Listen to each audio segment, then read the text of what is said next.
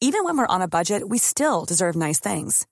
Quince is a place to scoop up stunning high-end goods for 50 to 80% less than similar brands. They have buttery soft cashmere sweaters starting at $50, luxurious Italian leather bags, and so much more. Plus, Quince only works with factories that use safe, ethical, and responsible manufacturing. Get the high-end goods you'll love without the high price tag with Quince. Go to quince.com slash style for free shipping and 365-day returns. La honte qu'on doit avoir, euh, qu'on a à ce moment-là, c'est, c'est- elle, est, elle est terrible. Et, et c'est surtout, enfin, je parle de honte parce que c'est pas comme avoir juste un problème avec son enfant sur tel ou tel problème d'éducation. Où déjà c'est très compliqué, déjà c'est pas évident d'en parler, et, et- mais on peut se dire c'est sur tel point, c'est ciblé sur quelque chose.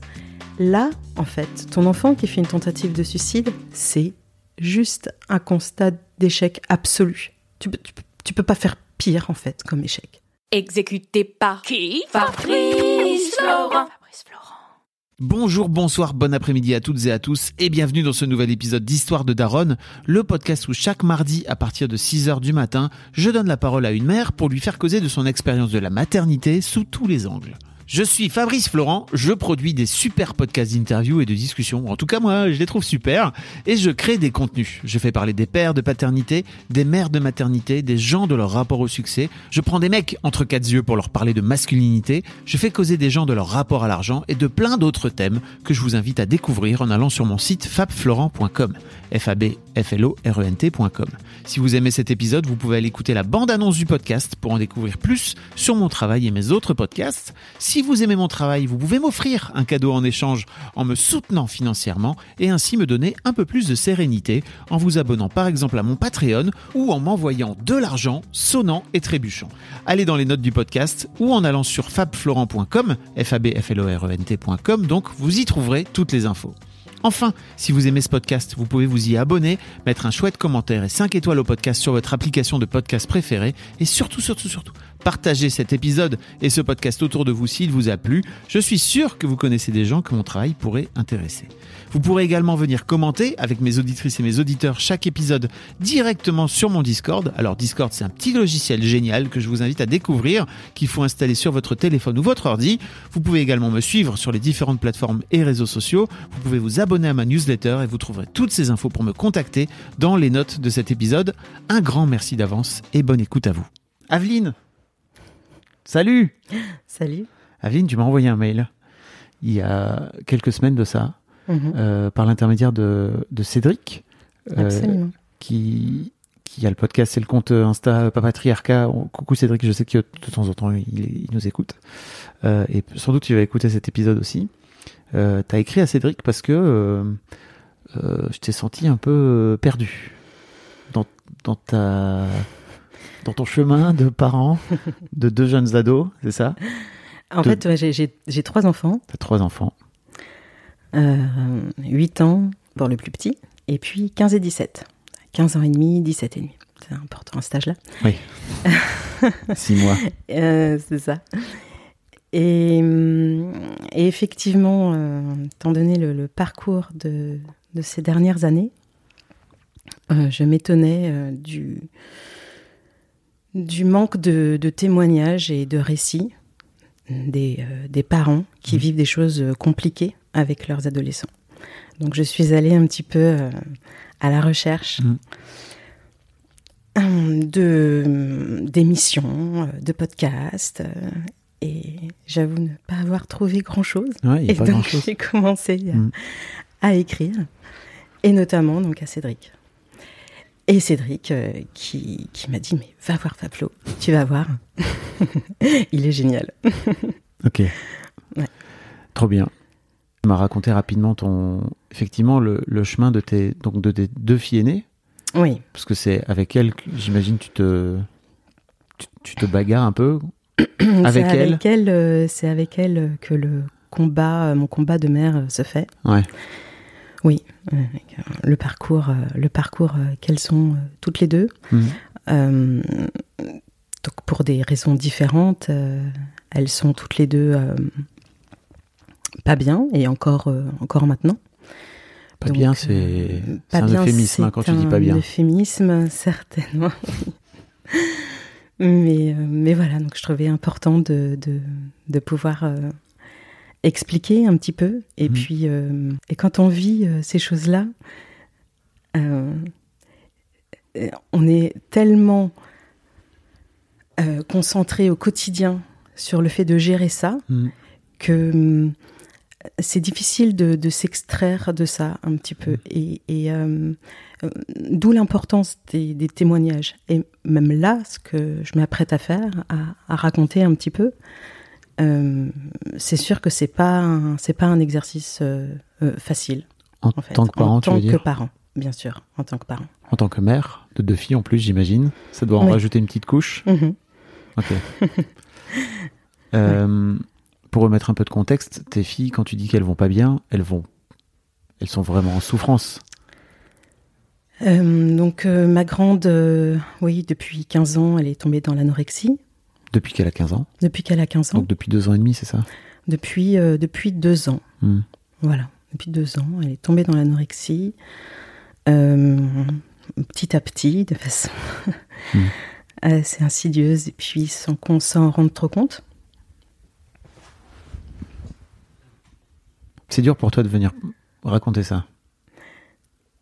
Un petit peu, un petit peu, et pour des raisons, j'y reviendrai plus tard. Mm.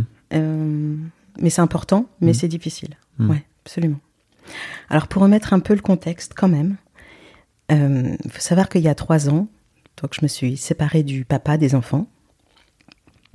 Et il y a trois ans, c'est aussi le moment où on est euh, rentré en France Ok. après euh, 12 ans d'expatriation. Vous étiez où? Alors, on a fait euh, trois ans à Milan, quatre ans au Luxembourg et cinq ans à Dubaï. Ok. Donc, on est revenu en 2020. Voilà, été Plein Covid. 2020, plein Covid. Euh, et puis, il faut savoir que à Dubaï, euh, le confinement, il était encore bien plus strict qu'en France. Et que donc, euh, notamment mes filles, euh, ben, en fait, elles n'allaient plus à l'école depuis le mois de février. Ok.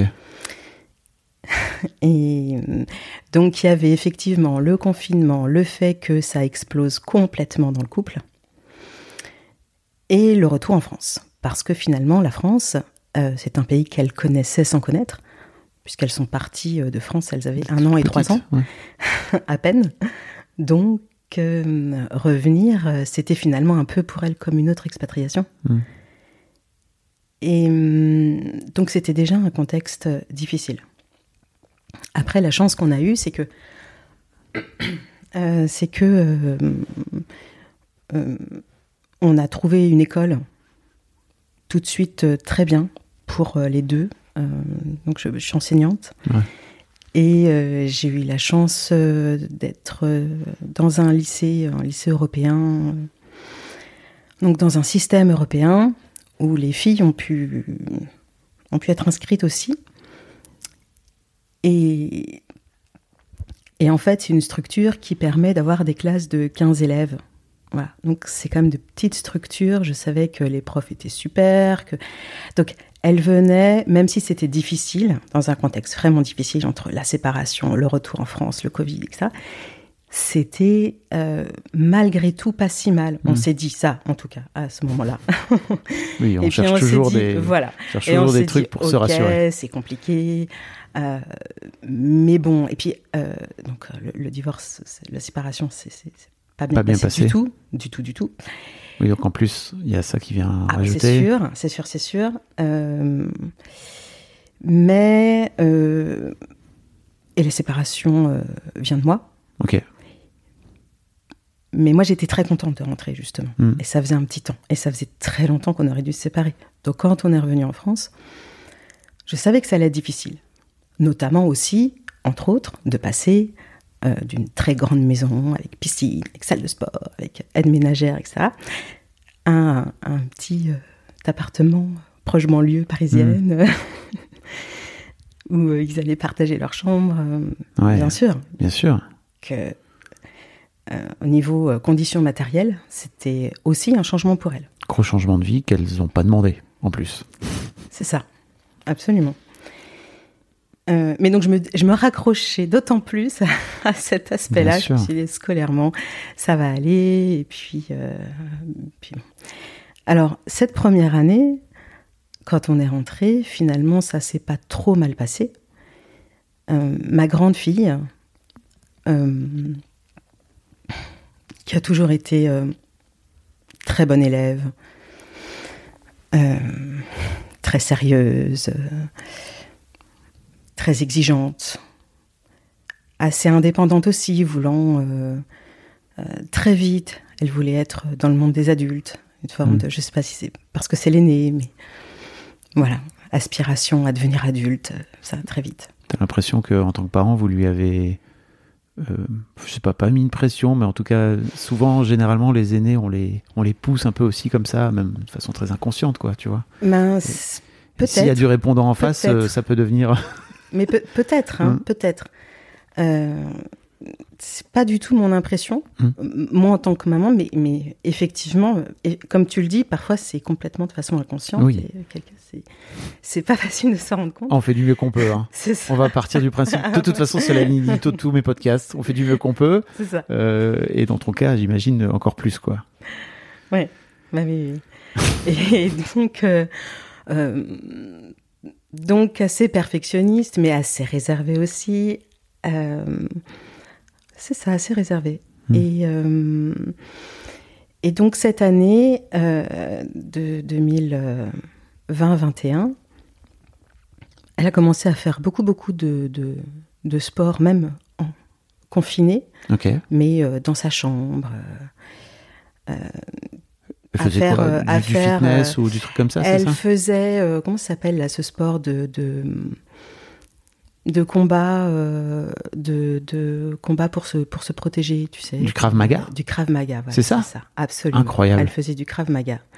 Ouais, ouais, pour se protéger. Toute seule dans sa chambre Toute seule dans sa chambre avec des tutos sur YouTube. Non, non, elle s'était inscrite, elle avait des cours et Mhm. elle prenait euh, de façon assez intensive euh, des cours de Krav Maga. Et puis elle mangeait euh, de plus en plus sainement. Alors, Tu sais pourquoi elle a pris des cours de Krav Maga? Parce que c'est quand même le truc de base de l'autodéfense. Hein. absolument, c'est l'autodéfense. Oui, oui. Elle s'est fait agresser? Alors, euh, je, reviendrai, je reviendrai plus tard, mais il y a beaucoup de choses qu'on a su euh, Hmm. quand elle était à l'hôpital, euh, Oui, au plus sûr. mal.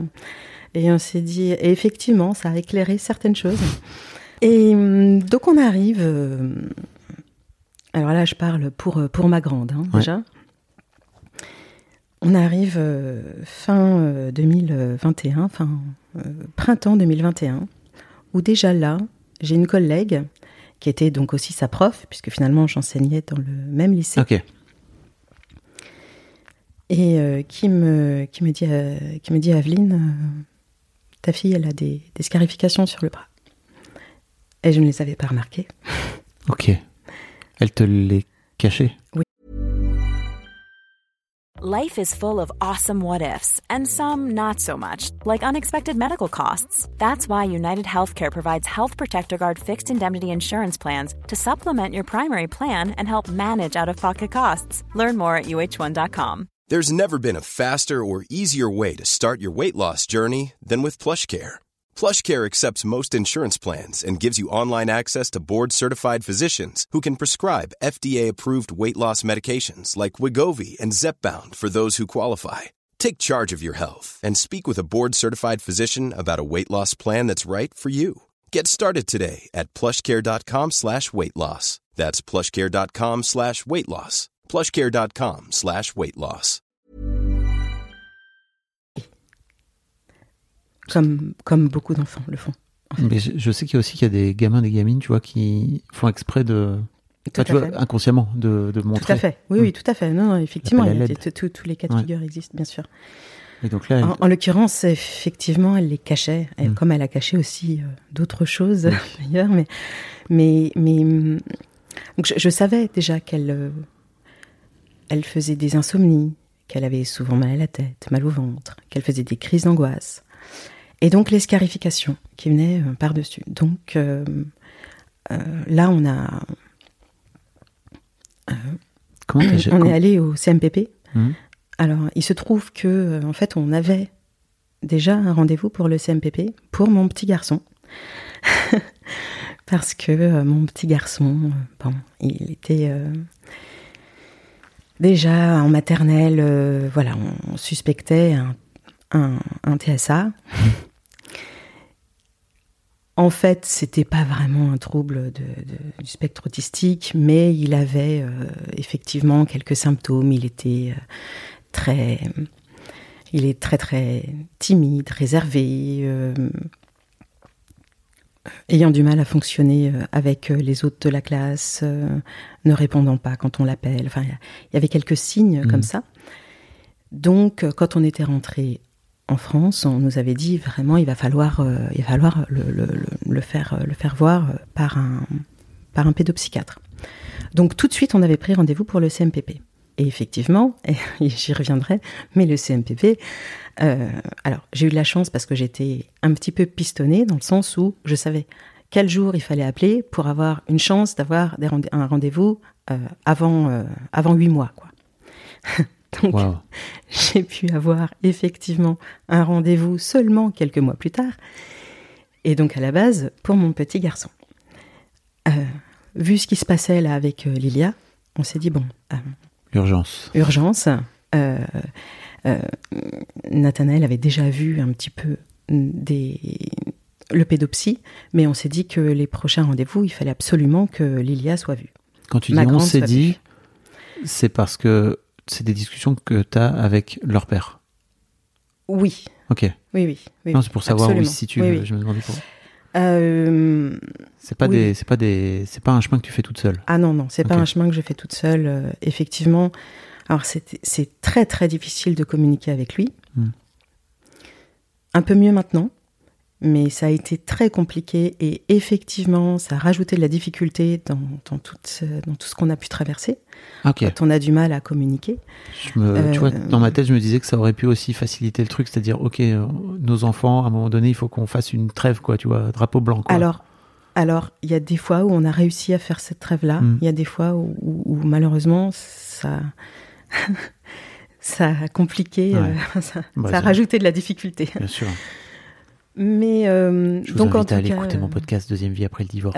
C'est super. Je sais pas si tu l'as écouté, mais on en parle. un petit peu, oui, oui. on a, euh,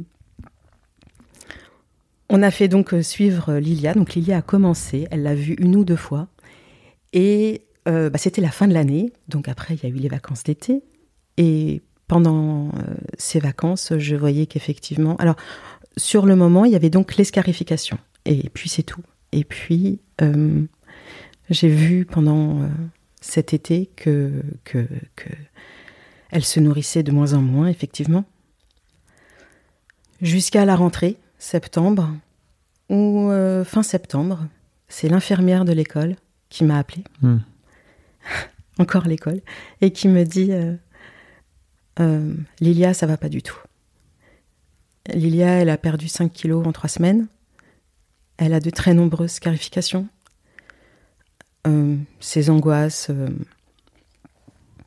sont très fortes. euh, là, elle est un petit peu en hypoglycémie. Et donc, ça va pas. C'est canon que l'infirmière du lycée fasse ça, ce taf-là? Absolument. Il y a un parcours spécial, c'est ça, pour les gamins qu'on sait en difficulté dans le lycée ou Mm, en c'est vraiment un suivi? C'est un suivi. Alors, euh, bah, c'est l'infirmière de, de- du lycée Mm. et, euh, et elle, est, elle, est, elle est très bien. Et c'est surtout que euh, Lilia, effectivement, avait une confiance aussi dans cette personne et ça, ça aide. Et donc, elle n'hésitait pas à aller la voir et à dire quand ça n'allait pas. Ok. Dur pour toi à ce moment-là en tant que mère que elle se tourne pas vers toi ou Ça, ça ne m'a pas étonnée au Mm. vu du comportement qu'elle avait d'une manière générale où elle était quand même très distante. Alors, il faut savoir aussi que euh, quand on s'est euh, quand on s'est séparés et quand on est revenu, elle était très distante avec moi. Et elle était restée en fait elle un peu plus un peu plus longtemps à Dubaï pour pouvoir passer son brevet. C'est en visio hein, qu'elle l'a passé, Mm. mais elle a passé son brevet là-bas. Et donc euh, moi j'étais rentrée euh, en juin et, et elle elle est rentrée plus tard. Et le fait qu'elle reste avec son père, enfin, je, je sais pas, mais en tout cas, je l'ai trouvé. euh, bon, sur le coup, en plus, on est un peu parano, et puis on se dit, oui, Mm. il manipule. hein. avec le recul, je me dis, je ne sais pas, mais en tout cas, Elle, elle était vraiment très distante avec moi et elle me, il y avait clairement des fois où elle ne voulait pas me parler, où elle me ghostait euh, pendant une semaine, où j'étais au fond, au fond du trou. Et, et, euh, et en fait, euh, ça a été très long. Et donc, de toute façon, elle me parlait beaucoup moins qu'avant. Elle t'en voulait? C'est parce que le divorce venait de toi? C'était su entre. C'était. C'est, en fait, c'est même compliqué à savoir parce que, parce que. Vous en avez jamais reparlé là depuis? parce que bah, avec le si si on en a reparlé alors maintenant maintenant c'est différent. Et puis maintenant on a, on a une belle relation toutes les deux. Mais de cette époque là on n'en a pas beaucoup reparlé. Mm. non. Un petit peu. Mais oui je, je pense qu'elle était elle était énervée. Elle m'en voulait oui à ce moment là clairement. Clairement ce que je comprends enfin Mm. c'est ok hein, c'est Bah oui. comme ça. Mais euh, bon Toujours est-il que du coup non, elle ne m'a pas prévenue et elle, je savais qu'elle allait mal. Je, elle me disait maman j'ai mal à la tête, j'ai mal au ventre, j'ai des insomnies, etc. Mais par exemple, même les 5 kilos, c'est pareil, c'est comme les scarifications. Tu te dis mais, attends, mais tu le vois pas toi en tant que parent euh, qu'elle a perdu 5 kilos? Bah en fait euh, non, je l'ai pas vu et c'est terrible hein, un peu déjà Mm. là en tant que mère de se dire mince pourquoi on l'a pas vu Mais Pourquoi tu l'as pas vu alors? des, des- Tu- des- des- mais parce que des enfants qui cachent les choses Mm. et qui euh, et qui d'un coup vont se mettre euh, des habits euh, beaucoup plus larges, qui ils, peuvent être très très forts pour cacher ça. Oui. C'est- mon avis. Je, suis, je te rejoins assez là-dessus. Ouais. Mais tu vois, je voulais. Parce que tu disais aussi. euh, Tu sais, comme la, comme la relation se distend aussi, tu vois, je sais à quel point euh, on peut parfois prendre un peu de distance aussi. Et en fait, les ados font tout pour faire ça, quoi. Tu vois, tu disais Mhm. toi-même que elle te ghostait pendant une semaine et que, bah, ça- tu disais que ça te faisait du mal Ouais. quand elle te Bah ouais. Ah bah oui. Pourquoi, elle- pourquoi ça te faisait du mal? Parce que euh, j'avais peur à ce moment-là qu'elle soit euh, un, un outil de manipulation par rapport à, Ok, à mon ex. ok. Donc je Alors qu'elle, euh, juste elle, elle vivait son truc. Sans doute. Peut-être, je sais pas. Oui, je pense, et en même temps, bien sûr, qu'elle devait être tiraillée par rapport à, Mm. à- aux problématiques de, de ses parents. Et, euh, et dans ces cas-là, le problème, c'est que c'est c'est très binaire. Hmm. C'est vraiment noir ou blanc. Et, et, euh, et on le voit dans notre entourage, et on le voit euh, dans, euh, dans les amis, euh, où, où c'est vraiment, c'est ça, c'est vraiment noir ou blanc. Donc tu prends parti, soit pour lui, soit pour Ouais. elle, et il y, a un côté euh, très, très absolu et, et- et très, très binaire, c'est ça. Et, et donc, S'il y a des ados qui nous écoutent, euh, on peut leur dire vous n'êtes pas obligé de choisir de camp en fait. Et, hein. et- C'est- et voilà. Et donc, évidemment, on sait que pour les, les adolescents, c'est pas du tout ça. Mm. Et on essaye de les préserver de ça. Mais, mais je pense qu'à un moment donné, quand la guerre est, est assez forte, ça transpire tellement de nous que, que malgré tout, euh, ben c'est pas, pas forcément euh, évident de, de faire Ouais. avec. Il y a beaucoup de choses qu'on doit ravaler. Euh, donc on doit prendre sur soi, beaucoup. Donc euh, voilà. Mais euh, là, à ce moment-là, donc c'était quand même un an après. Et, euh, et de toute façon, là, ce qui me préoccupait, c'est de la voir sombrer petit à petit, et effectivement qu'elle ne parle pas. Cela dit, elle parlait pas non plus à son père. hein. Mais génial quand même d'avoir quelqu'un à qui elle parle. C'est-à-dire que pour moi déjà Oui. rien que ça c'est un Mais tout à fait. c'est un bon signal quoi. Voilà. Et puis surtout, je me suis dit là, euh, on avait hâte donc du rendez-vous au CMPP. On avait rendez-vous au CMPP avec le pédopsychiatre, et donc on l'attendait ce rendez-vous. Il se trouve que euh, c'était euh, genre début novembre, on était fin septembre, et la veille du rendez-vous, le CMPP appelle, le rendez-vous est annulé parce que euh, congé maladie, ok, arrêt maladie, très bien. Sauf que déjà juste avant ce rendez-vous, on avait déjà fait un premier passage aux urgences parce que son taux de glycémie était trop bas, elle était en hypoglycémie et c'est dangereux.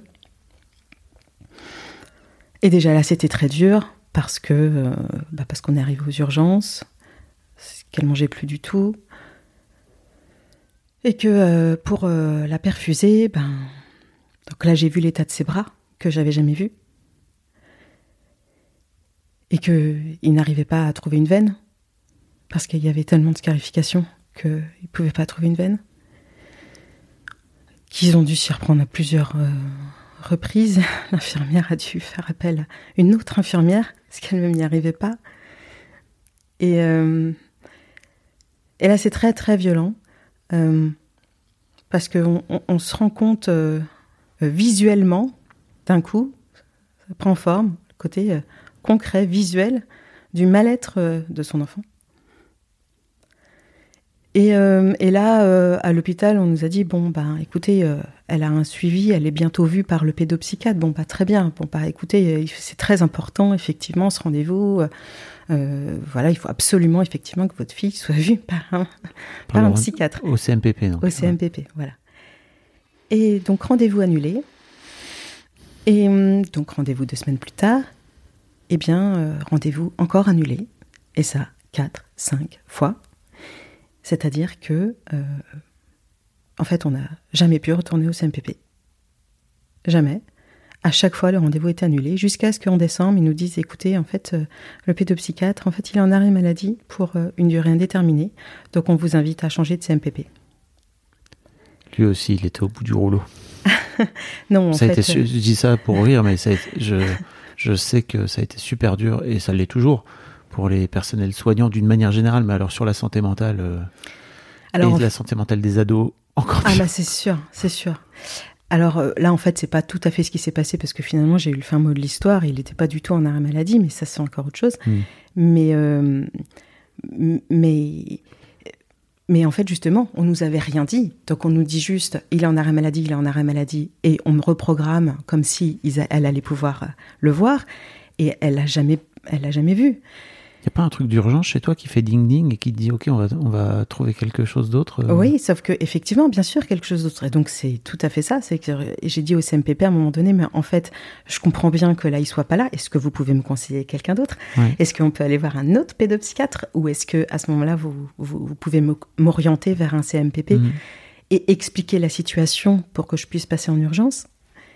Et il a dit bah écoutez oui oui euh, bah on va vous transférer vers euh, tel CMPP. Donc il me donne le numéro. Je dis mais par contre vous appelez, vous expliquez la situation euh, pour que je puisse avoir Un rendez-vous très rapidement.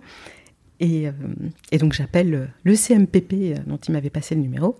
Il me dit ah bah écoutez oui bah si vous voulez effectivement euh, on vous euh, on vous donne un rendez-vous au mois de mars pour un pré-rendez-vous et puis pour un suivi qui se passera en avril. Je dis en, en fait euh, vous n'avez pas compris en fait c'est- le côté urgence là.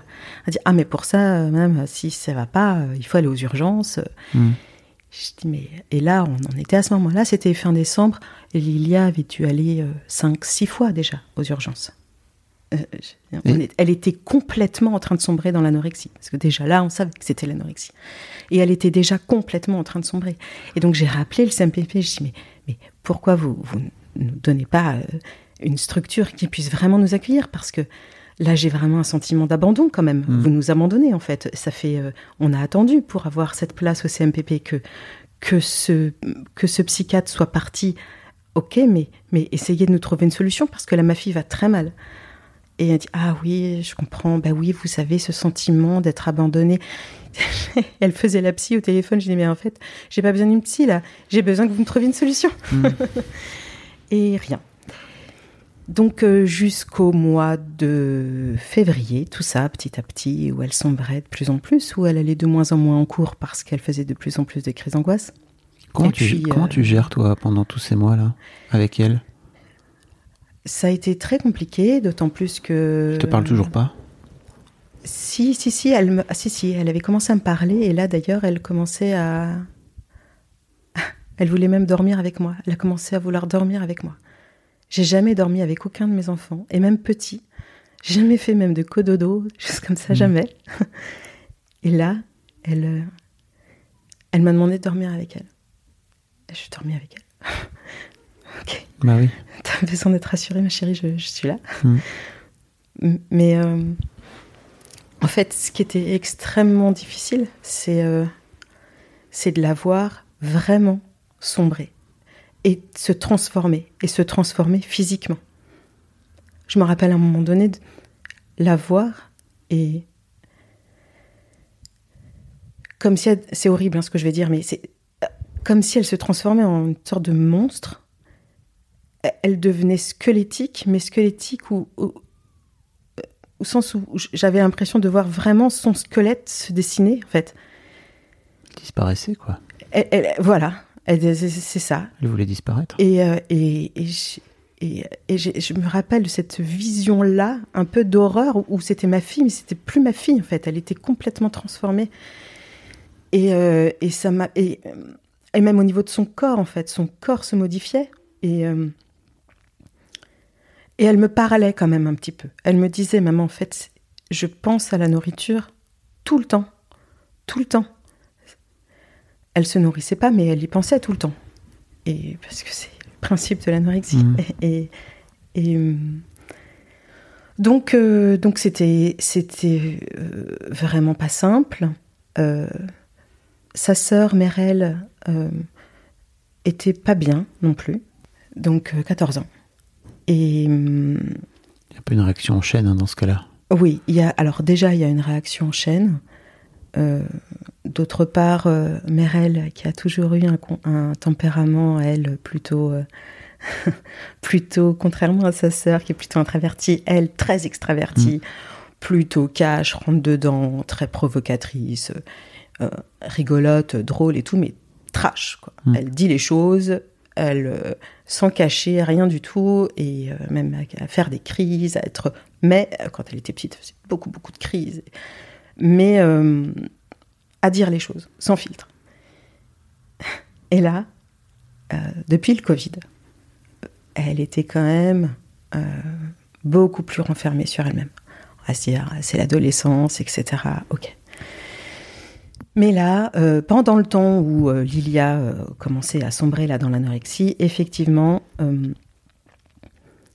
le- le- l'école a appelé aussi pour dire là, il faut vraiment que Merel soit suivie par un psy.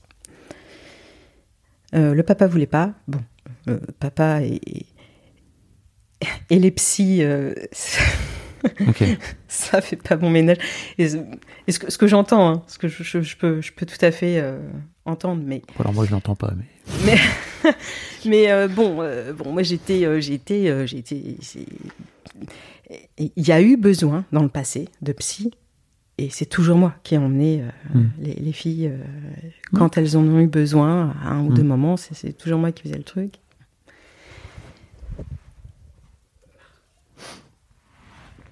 T'excuses pas. ok, donc ta petite deuxième est. Et ma petite deuxième commençait aussi, à, ouais, elle commençait à pas aller bien. Et, En- tu crois que c'est en euh, miroir avec sa sœur Alors, je pense forcément un petit peu. Mais alors, tu vas voir, après, il y a eu de toute façon autre chose. Mais c'est sûr qu'elle n'allait, elle n'allait, elle n'allait clairement pas bien déjà à ce moment-là. Vraiment pas. Ce qui s'est passé, c'est que donc euh, Lilia, à un moment donné, mois de février, elle faisait des crises d'hypoglycémie Hmm. Euh, de plus en plus graves. Parce que le problème, c'est qu'anorexie, euh, ton corps, en fait, euh, se met à supporter des choses qu'il ne devrait pas supporter. Euh, L'hypoglycémie, c'est en dessous 0,7 euh, mg par litre, je crois. Mm. tout ça. Et, et petit à petit, ça descendait. Mais elle, elle le supporte, parce qu'il y en a qui, du coup, qui s'évanouissent, qui tombent Mm. dans les pommes. Et c'est un signe que ça va pas. Elle tombait pas dans les pommes. Jusqu'au jour, au début, euh, début février 2022, elle est descendue à euh, 0,12. Et, et on arrive aux urgences. Et en fait, euh, qui dit, mais euh, l'infirmier qui t'a dit, euh, non, mais c'est pas possible. Non, en fait, euh, je pense que l'instrument marche pas. Ça, ça fonctionne Mhm. pas. Là, c'est pas possible. Et il réessaye, il dit, ah si, si, c'est ça. Et il écarquille les yeux. Il dit, ah, non, alors là, ça va pas du tout. Et là, en fait, effectivement, le médecin est enfin, enfin, parce que là, on peut dire ça, le médecin est venu me voir, il me dit, Madame, il va falloir qu'on hospitalise votre fille. Je dis, bah, euh, oui, oui, oui. J'aimerais bien, oui, que ça y est, qu'on s'occupe vraiment d'elle, de son cas. Euh, t'avais pas demandé, en fait, il te l'avait jamais proposé Qu'est-ce que. C'est marrant parce que j'ai l'impression qu'elle y allait à plusieurs reprises. Oui, et que elle y est allée à Jamais plusieurs personne l'a prise en charge en fait. Si, elle a été euh, prise en charge quelques heures. Oui, et à chaque ça. fois, c'était c'était euh, quelques, voilà, quelques heures ou une journée. Et euh, c'était bon, il faut absolument qu'elle ait un suivi psychiatrique. Je dis oui, mais je me bats là avec euh, CMPP, Mhm. psychiatre et tout, comment on fait? À dire oui, oui, c'est sûr. euh, bah, euh, et j'étais, j'étais à ce moment-là avec le CMPP en train d'essayer de Ouais. trouver. Bah, c'est l'état de notre, notre service de santé en France. hein. Ah, mais c'est effectivement là, on, j'ai pu On remarquer, touche du doigt. hein. j'ai pu remarquer à quel point c'était sinistré. Mhm. Euh, J'entends le, le- le- la psychiatrie en France. Voilà. Et attention, hein, j'ai vraiment rencontré des, des professionnels euh, absolument super Mhm. et compétents. Et donc, euh, les reproches que je peux faire, c'est plus par rapport au manque de moyens et Mhm. au système euh, qu'à tous ceux que j'ai Et pu puis croiser. surtout, je crois que, enfin, de ce que j'ai vraiment j'ai lu, c'est que personne n'avait anticipé euh, la vague de la santé mentale, quoi, qui a, Mais qui été ça. super Mais dur pour sûr. plein de gens sûr. et surtout pour les jeunes. Oui. quoi. Et donc complètement débordée. C'est-à-dire que bien sûr, j'ai cherché des structures. À ce moment-là, j'ai appelé plein de structures. J'ai appelé la maison de Solène aussi. J'ai appelé différentes structures. Et c'est ah mais oui, mais alors par exemple la maison de Solène, la maison de Solène. Ah mais oui, mais en fait on comprend, mais en fait on prend euh, seulement des, des, des adolescents qui ont déjà fait plusieurs hospitalisations. Ah oui, Et- mais donc euh, donc il faut attendre il faut attendre d'aller plus d'aller mal. au plus mal pour qu'on s'occupe. Donc c'est ce qui s'est passé hein, de fait. hein. Mhm. On a attendu qu'elle soit au plus mal et là été, elle a été hospitalisée. Alors c'est là que je reviens, c'est que c'est mi-février, on lui dit euh, écoutez ça va pas du tout. Là vous allez être prise dans cette structure-là adolescente de l'hôpital. Parfait. Et donc on peut pas vous prendre là tout de suite tout de suite, mais d'ici quelques jours. Donc on savait que quelques jours plus tard, elle allait être euh, prise à l'hôpital. Donc c'était un mercredi. Le samedi, le samedi, euh, j'étais euh, sans les enfants. Je me préparais à faire une soirée, enfin, avec euh, mes amis de longue date et pour un peu me changer les idées. Euh, et euh, début d'après-midi, m'appelle. Euh, Est-ce que vous êtes la maman de Merel, ma, deuxième fille Euh, Oui. Ici, c'est le commissariat. Euh, on a besoin que vous veniez immédiatement. Ah, Euh, Qu'est-ce qui s'est passé? Il dit on peut pas vous dire, il faut que vous veniez immédiatement. Commissariat? La première chose, j'ai dit mais elle est vivante. Dit, on, on peut pas vous donner aucun élément. euh, il faut que vous veniez. Et là, je suis montée dans les tours. Je dis mais vous pouvez pas me dire juste de venir comme ça en fait. Il faut. Enfin, vous vous rendez compte Enfin, j'ai- j'ai- juste est-ce que ma fille est vivante Dites-le moi. Il dit, Et, c'était c'était pas facile. Enfin, je, je comprends qu'ils fassent leur boulot, mais c'est vrai qu'à ce moment-là, tu, tu parles à des parents, c'est c'est il faut Mhm. faut dire quand même. Donc oui, oui, votre fille est vivante, mais euh, on peut rien vous dire d'autre. Il faut que vous veniez. Euh, J'arrive au commissariat et donc euh, euh, Merel euh, s'est faite agresser dans la rue par un individu déjà connu des services de police. Agression sexuelle.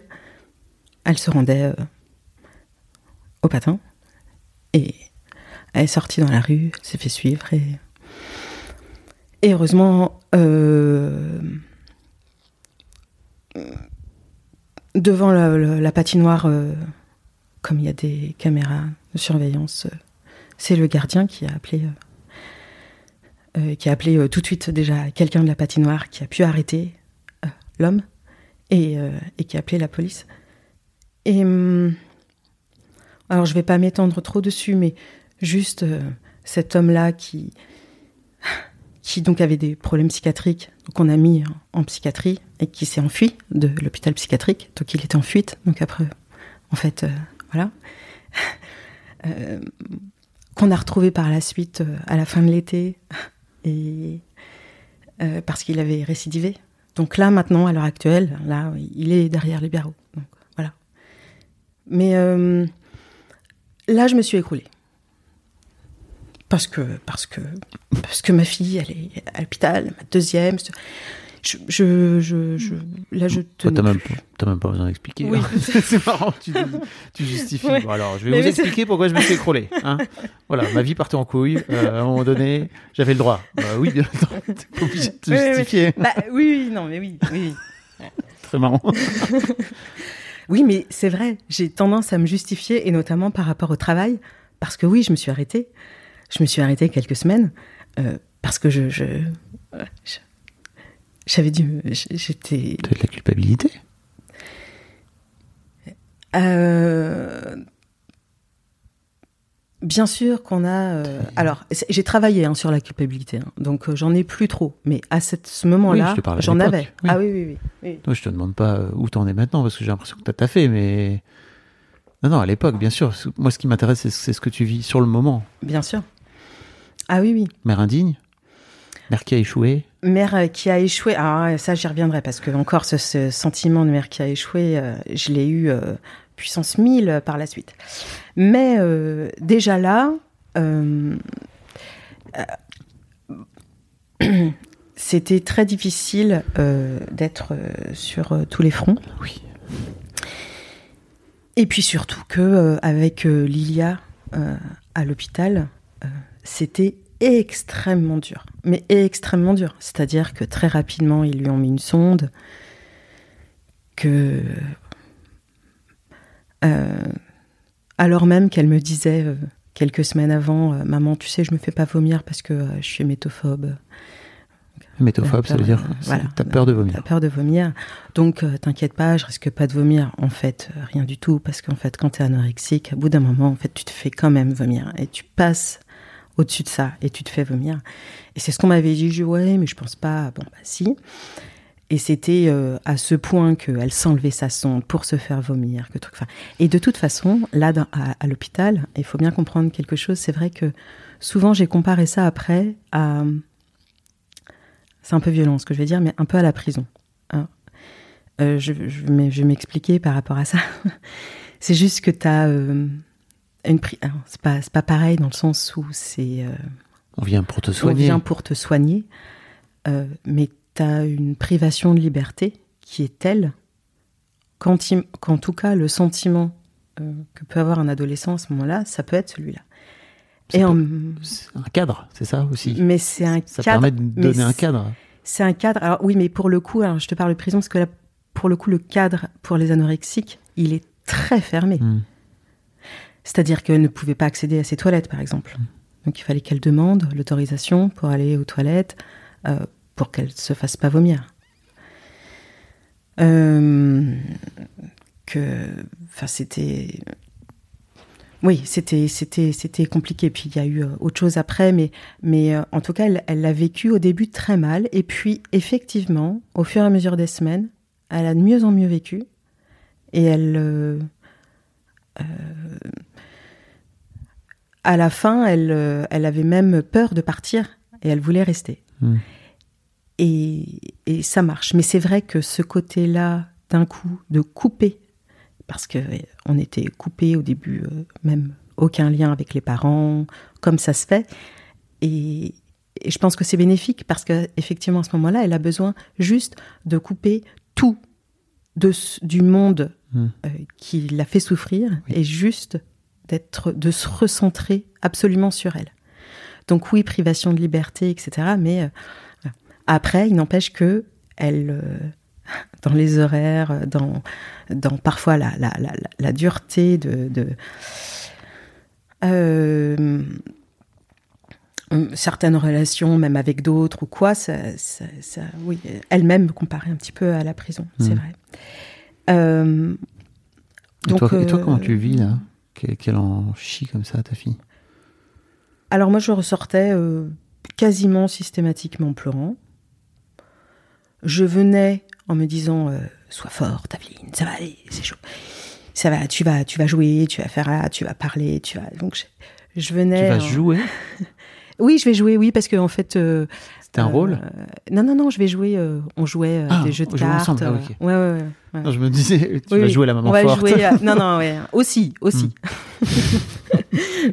Mais euh, on va passer euh, du quality time euh, Mm. toutes les deux. Et, Et, et malgré tout, la plupart du temps, je ressortais et en fait, j'avais envie de rien, mais de rien, du tout, même pas d'en parler en fait. Juste envie de couper tout, comme si j'avais tout donné et que j'étais vidée et que je pouvais plus rien faire. Mm. Voilà. Euh, et puis aussi, je pense que c'est une façon de se, se- se dire, de toute façon, là, ton énergie, t'en as besoin et tu dois donner tellement d'énergie que, en fait, pour le reste, euh, Mm. t'en as plus, t'as plus rien. Bien sûr. Euh, et puis il y avait aussi à donner un peu à Merel C'est ce que j'allais dire, c'est que pendant ce temps, t'as ta petite deuxième aussi, qui est en train, j'imagine, de. de sombrer de plus en plus. Euh, C'est cette agression, tu crois, qui est un déclencheur pour elle ou je, je pense que c'est multifactoriel. Toujours ces choses-là, c'est Mm. multifactoriel. Ce qui se passe, c'est que fin juin, donc fin juin 2022, Lilia avait euh, quitté l'hôpital euh, pour aller dans une autre structure, une structure plus à long terme, parce que là, elle était euh, dans une structure au sein même de l'hôpital Ouais. où c'est à moyen terme, c'est généralement entre 3 et 6 semaines. Bon, elle est restée euh, deux mois quand même. Mais après, elle a été transférée dans une autre structure où là, tu peux rester euh, des mois, voire des années. Et hum, donc, elle était déjà euh, transférée dans, dans l'autre structure. Et Merel, je sentais qu'elle allait mal. Je le sentais. Ah, je suis allée voir son père d'ailleurs plusieurs fois. Je dis que je suis inquiète. Je suis inquiète pour Merel. J'ai l'impression qu'elle va mal. Euh, elle, euh, je, je le sentais. voilà. Et, elle donnait bien le change, elle Oui. Oui. elle faisait comme si tout allait bien. C'est ça. Elle faisait comme si tout allait bien. Alors, pas tout le temps, justement. Mhm. hein, parce que... Mais elle faisait un peu comme si tout allait bien. Et euh, ce qui s'est passé, c'est que donc euh, fin juin, ben, euh, d'ailleurs, représentation de, fin d'année de patinage qu'elle a raté. Et en même temps, une petite anecdote, mais représentation de patin. Elle devait faire un truc. il lui avait collé une. Déjà, elle était pas bien dans sa peau. Clairement, elle était pas bien. Il met un, un collant léopard moulant. Le truc déjà qui va à personne, mais encore moins avec des ados qui souvent quand même peuvent être assez complexés de leur corps. Euh, Merel encore pire. Et en plus, elle rate. Et en plus, euh, enfin bref. Et là, ce jour-là, où c'était euh, summum de, pour elle, je pense, de du, du mal-être euh, qu'elle avait en elle. Euh, donc moi, je je l'avais pas cette semaine-là. Elle était chez son père. Et j'étais au resto le soir. Et, et ben, on m'appelle euh, le SAMU. Votre fille a avalé une plaquette de doliprane. Vous inquiétez pas, elle va bien, mais voilà, il faut que vous veniez. Bon. J'étais rassurée, parce je savais que ces jours n'étaient pas en danger. Néanmoins, c'est quand même un énorme coup de massue, parce que parce que il y a quand même euh, la phrase terrible de euh, tentative de suicide. Et ça, c'est la première et c'est marquant et c'est assez euh, terrible. Le constat, se dire bon, donc là ça va, ça va vraiment mal en fait, ça va vraiment très mal. Elle est restée dix jours à l'hôpital. On a eu des entretiens familiaux, on a pu éclairer euh, des choses. Euh, je sentais qu'elle allait de toute façon pas bien, même après. On a passé un été très compliqué parce que finalement l'été, euh, l'été donc 2022, il y a un an, Lilia est sortie juste pour l'été, juste pour voir comment ça allait. Donc on savait pas encore en fait si à la rentrée elle pouvait, c'était un peu une sorte de test Mhm. à l'été. Donc euh, soit elle pouvait reprendre les cours, sachant qu'elle n'avait pas été en cours depuis le mois de janvier du coup. Euh, soit elle pouvait reprendre les cours, soit euh, soit elle retournait dans la structure. Elle, elle voulait reprendre les cours. Mhm. Et, et donc l'été, euh, l'été, c'est, pas très bien passé parce que c'était très compliqué, parce que Merel était quand même encore très fragile. Lilia, clairement, son anorexie était encore là, que je l'entendais. euh, voilà, je l'entendais. euh, Tu entendais se faire vomir? C'était compliqué. Je, je savais qu'elle se scarifiait. Je gérais ça. Tu faisais quoi? Quand je Toi- savais qu'elle se scarifiait. Bah ouais, ou quand tu l'entendais se faire vomir, tu, tu faisais quoi? C'était dur pour toi De la, je sais pas, confronter, ou en tout cas d'aller la voir, quoi, tu vois? Pour lui dire, hé, je sais. Absolument, ben, c'est ce que je faisais. Ouais. Je lui ai dit. Je lui ai dit, je lui ai dit, je, je, je t'ai entendu. Ah. Et, et je pense en même temps que si je l'entends, c'est qu'elle voulait bien Mm. que je l'entende aussi. Bah oui. Donc oui, je lui dis. Et euh, c'est pas oui, c'est comme ça. Mais les scarifications aussi. Après, en fait, euh, elles me les montrent. Elles avaient moins de mal à me les montrer les scarifications. Et c'est toujours très violent, toujours très violent, parce que c'est très impressionnant, parce que aussi, euh, bah, moi ado, j'ai- j'ai d'autant plus de mal à le comprendre que ça ne m'est jamais arrivé. Donc j'essaye de le de, de, de, comprendre l'idée, mais, mais, mais quand ça t'est jamais arrivé, c'est Mm. c'est plus difficile en fait. Bien sûr. Et, c'est donc il y, en- il y en a. Enfin, je, je, je vois des, des- je croise du coup des, des, des amis, des adultes. euh, qui, bah si, moi je me suis scarifiée, etc. Moi, je, je l'ai jamais fait. Donc T'avais la place pour le faire? De- en tant qu'ado? En tant qu'ado, si j'avais la place pour le faire, euh, ouais, je pense que je, je, je- peut-être effectivement que je m'autodétruisais différemment. Hmm. Mais je, je, je, je pense qu'il y avait aussi une part d'autodestruction, mais je le faisais différemment. Ouais, ouais. Euh, et oui, mais c'est d'ailleurs intéressant, ce principe d'autodestruction. Parce que tu te dis, mais oui, mais comment tu peux faire ça? Tu te dis, bah oui, mais en fait, peut-être que l'autodestruction. Euh, Pose-toi la question sur toi aussi. Bah oui. Évidemment. Évidemment. Parce que toi-même, t'étais dans le mal, en fait, tu vois. Moi-même, j'étais dans. Toi, toi-même, t'étais dans le mal. Mm. En fait, euh, je sais pas, j'ai un peu l'impression que tes ados, ils sont aussi un peu le miroir de, de ta pomme, quoi, tu vois, et c'est Mm. dur à voir. Ah ouais. De ta pomme, quand je dis de ta pomme, c'est pas, pour- c'est pas contre toi, mais c'est plutôt euh, de, de, de ta vie, euh, de, de- du couple que, que tu formes, ou que, qui arrêté de se former, tu vois, le deuil, de, le deuil peut-être d'une vie familiale, euh, enfin, c'est terrible. euh. Ah, c'est sûr. Tu prends tout, sûr. tu prends le château de cartes et du Ah, balai. complètement. Complètement. Hardcore, quoi. Ouais, ouais, complètement. Donc entre-temps, ta, entre-temps, ta petite deuxième, se... pardon, je ne vais pas l'appeler la petite deuxième. Entre-temps, euh, Merel. Merel, euh, se scarifiait aussi alors. Oui, oui, elle se scarifiait. J'ai appris qu'elle se scarifiait en fait depuis un petit temps. Et évidemment, au début, c'est pareil, je ne le savais pas. Bah oui. Et j'en viens à euh, fin août, parce que fin août, euh, donc, il y a un peu moins d'un an, euh, Merel retourne à l'hôpital, mais c'était prévu, pour avoir de nouveau cette petite bulle de trois jours, on lui avait proposé. Hmm. Et c'est très bien, d'ailleurs, qu'il puisse proposer ça.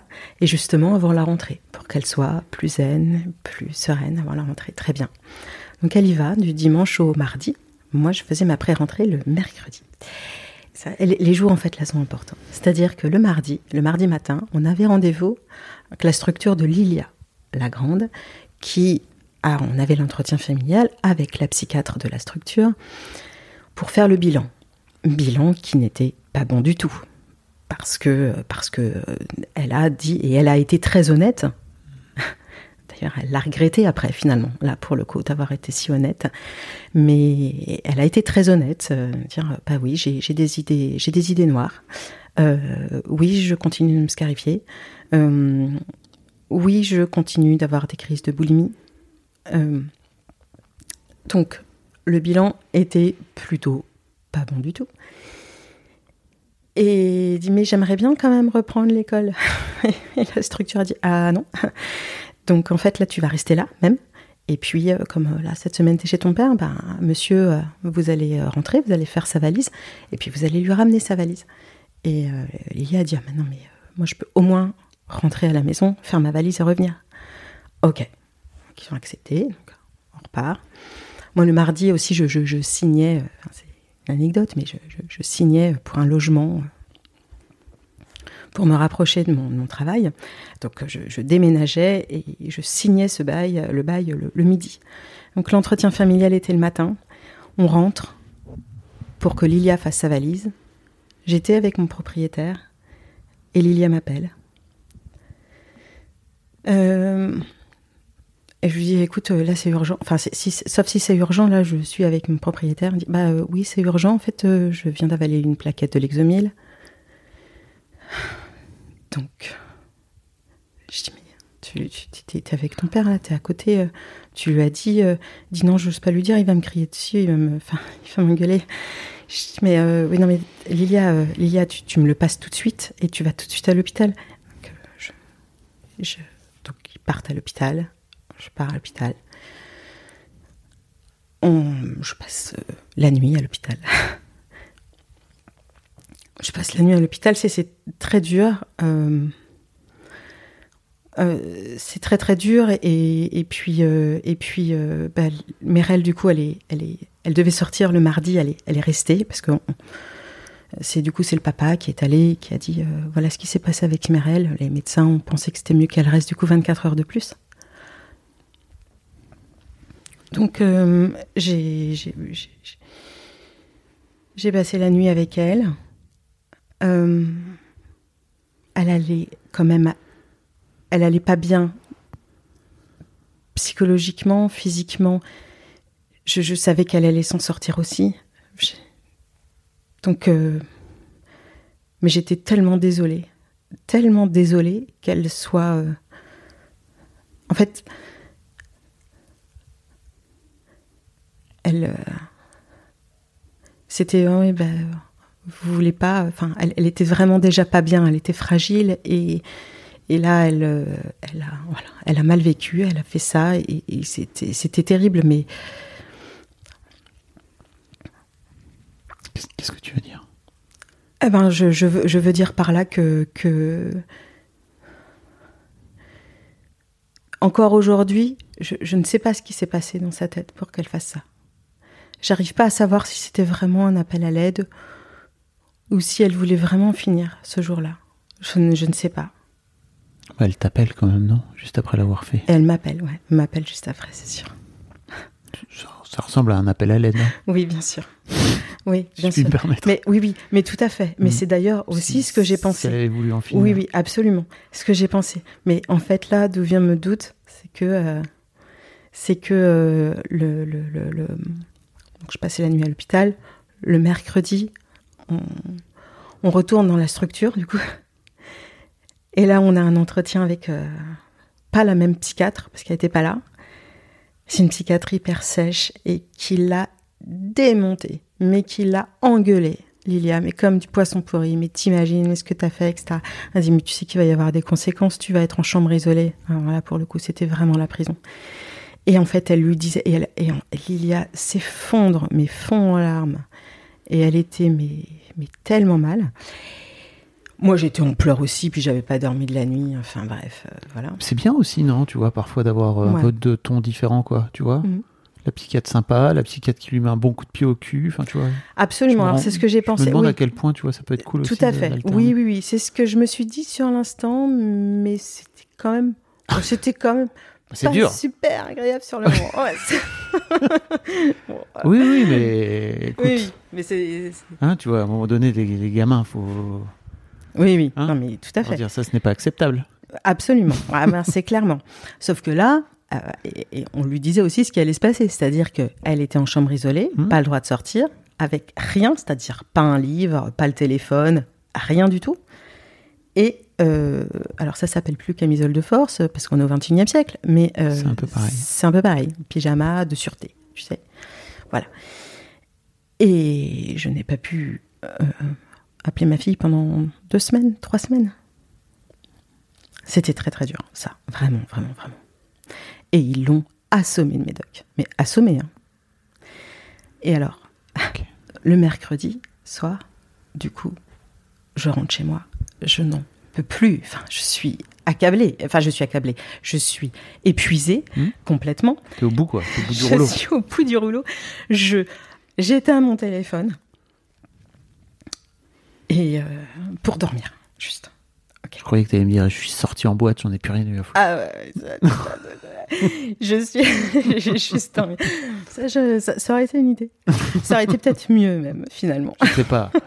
je me disais, tu vas me sortir un truc fou. Je suis sorti en boîte. Ah ouais, non non mais non. Et euh, le jeudi matin, eh bien je rallume mon téléphone et j'ai un message du papa. Mère, elle a fait une tentative de suicide. Je suis aux urgences. Ah là, vous êtes, euh, c'est le grand chelem, là. Ah, c'est, c'est... Et en fait, ce qui s'est passé, c'est que mercredi dans la nuit, euh, le papa a, retrouvé, a entendu pleurer au milieu de la nuit. Parce que Merel était rentrée. Entre-temps. elle était rentrée le mercredi Ok, soir. oui, je, ok, je croyais qu'elle était encore à l'hosto. Ah ben, elle est rentrée le mercredi, justement. Elle est rentrée le mercredi. Et ce qui s'est passé, c'est qu'elle a rallumé son portable et que euh, il y avait Non, t'inquiète. J'ai besoin de bouger, moi, parfois aussi. Elle avait, euh, elle a reçu un, un message le lundi, le- de, de- deux jours avant, parce qu'elle avait complètement Mhm. coupé son portable, du commissariat du sud de, la France. Il disait Nous avons retrouvé votre agresseur, vous voulez bien venir l'identifier? Mais c'est elle qui reçoit ça en tant que mineure Ah, ah, Merci, merci de réagir comme ça, parce que tout de suite, je me suis dit Mais, c'est, mais, mais pourquoi ils n'ont pas appelé les parents? Enfin, je sais pas. Je, je comprends bien qu'on appelle la victime, mais quand on a 14 ans, Ouais. on appelle Oui. euh, déjà normalement les parents, et puis si en plus on voit que ça répond pas, on appelle les parents en fait. Donc c'est elle qui reçoit ce message-là. Elle en parle pas à son père Non. Le mercredi, donc dans la nuit, euh, voilà, le papa se réveille, il entend parce qu'il entend pleurer, et en fait, euh, ma mère elle avait pris des couteaux de cuisine là, et c'était tailladé les veines, et puis c'était très gore. Je n'ai pas vu là, je n'ai pas vu, mais c'était assez terrible, et donc donc là, bah, je, bah voilà, c'est pareil. Je, je, je, je, Alors là, pour le coup, en fait, je n'ai pas repris le travail. Voilà, je n'ai pas repris. Je n'ai pas repris tout de suite. C'est-à-dire que j'étais et je me suis dit, pourtant, je me suis dit, ok, là, il va falloir que tu t'arrêtes deux semaines, euh, deux trois semaines. Euh, et puis, euh, et puis mon psy, parce que j'étais suivie, je suis suivie hein, par Bravo. un psychiatre deux fois par semaine de façon très intensive. Enfin, quand même, hein, il faut. Bah, faut. Mais c'est bien de le dire, j'allais te demander si. Ah bah oui, oui, oui, oui, oui. Bah parce qu'en fait, le fameux pédo, euh, pédopsychiatre, euh, qui était toujours en arrêt maladie, qui en fait n'était pas, je l'ai retrouvé en libéral. Et je l'ai retrouvé plusieurs mois après, c'était en mars-avril, quand euh, justement euh, euh, Mm. Lilia l'hô- à l'hôpital pour son anorexie, etc. Et donc, je l'ai retrouvé et, euh, et je l'ai vu. Et, et, et puis, euh, et puis il m'a dit euh, je, je- je vous suis. Bah oui. Je lui ai dit, bah oui, je pense que là, on va dire que c'est peut-être un petit, tout petit peu nécessaire. Donc, donc, donc voilà, septembre-octobre, j'avais mes deux filles à l'hôpital. Merel a fait, donc, euh, elle était après dans une structure, là, pendant deux mois. Et alors, je pense que je connais à peu près tous les hôpitaux de la bande, banlieue euh, ouest parisienne. Et j'ai encore une autre structure. Mais pareil, très bien, vraiment. Et, Mm. je, et, et je, malgré tout, je tiens à, à dire euh, merci quand même à tous ces professionnels de, pen- de, de, de, santé. T'as failli dire penser, c'est Ouais, marrant. absolument. parce que parce que je, je les ai trouvés Parce qu'ils ont bien Très pensé compétents. vos blessures. Absolument. et, et donc elle a, voilà, elle est, elle est sortie, elle est sortie euh, au mois de novembre, Merel, et euh, Lilia euh, fin décembre. Merel, on a vraiment cru que ça allait mieux. on s'est vraiment dit que ça allait mieux. Et en même temps, elle avait changé. C'est-à-dire que elle qui était euh, si expressive avant, si cash, si rigolote, il y avait... C'était très difficile de lire une émotion sur son visage, quelle que soit l'émotion. Donc elle a repris un tout petit peu les cours, en tout d'ailleurs, je sais pas, elle a repris deux, trois semaines. Et, euh, et elle disait rien, elle était jamais dans la provocation. Je pouvais lui dire, ah, hein, tu fais, tu, tu, fais ci, tu fais ça, tu, elle le faisait. Jamais de problème. Ok. Et hum, à Noël, donc on s'est dit, bah, c'est super, euh, là ça y est, j'ai mes trois enfants, ils sont revenus, ça va aller mieux. Euh, et voilà, maintenant en plus, euh, ils ont leur, ils ont leur, leur traitement, ils ont leur psy, ils ont, ça va aller mieux. Et puis, je, je suis quand même assez Optimiste. Optimiste et positive. Mm. Je me dis, ça va aller. Un peu de stabilité, quoi. On va s'en sortir. Allez, courage. Quelque chose me dit que ça n'a pas été le cas, vu comme tu le présentes. Ah là là. Le 15 janvier, un dimanche, ça s'était plutôt bien passé. On avait vraiment passé une belle journée. Et, là, pour le coup, j'avais les trois enfants. Merel avait même invité une amie.